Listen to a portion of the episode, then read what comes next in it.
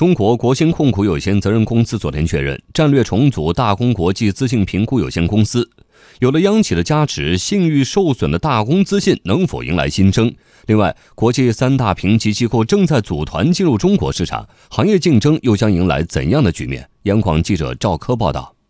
中国国新是国务院企业改革领导小组确定的国有资本运营公司试点的两家中央企业之一。中国国新有关负责人表示，信用评级在风险揭示方面的重要性日益凸显。收购大公资信有利于进一步完善国新运营国有资本的功能，履行央企责任。大公资信成立于1994年，是中国最早成立的信用评级企业之一。2018年8月。中国银行间市场交易商协会和证监会决定暂停大公资信债务融资工具市场相关业务和证券评级业务一年，理由包括大公资信在为相关发行人提供信用评级服务的同时，直接向受评企业提供咨询服务，收取高额费用，有违独立原则；部分高管人员及评审委员会委员资质不符合要求等等。大公资信被罚事件成为本次国资入股的机缘。不少行业人士表示，中国国新虽然没有评级业务经验，但其国资身份对大公资信而言是好事。商务部研究院国际市场研究所副所长白明认为，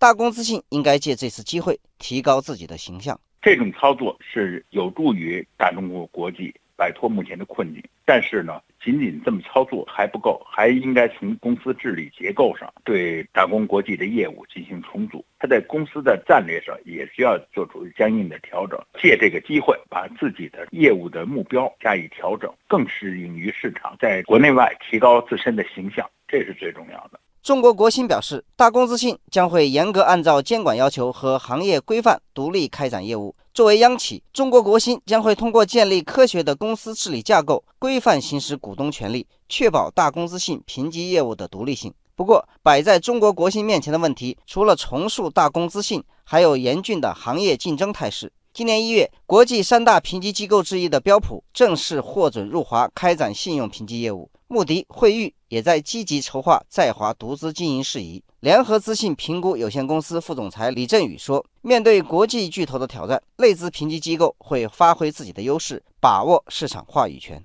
我们其实互相了解，应该也很多年了嘛。我们和惠誉也有合资，都合作过一段时间，应该说对他们有一定了解。”他们有他们的优势嘛，就是说它本身的声誉高啊，影响力大呀。但在中国市场上的话，国内评级机构其实还是有很多优势吧，对国内的情况应该说更了解。客户现在是占个优势的嘛，至少应该在中国债券市场上有我们中国内资机构的话语权吧，还是要牢牢把握住。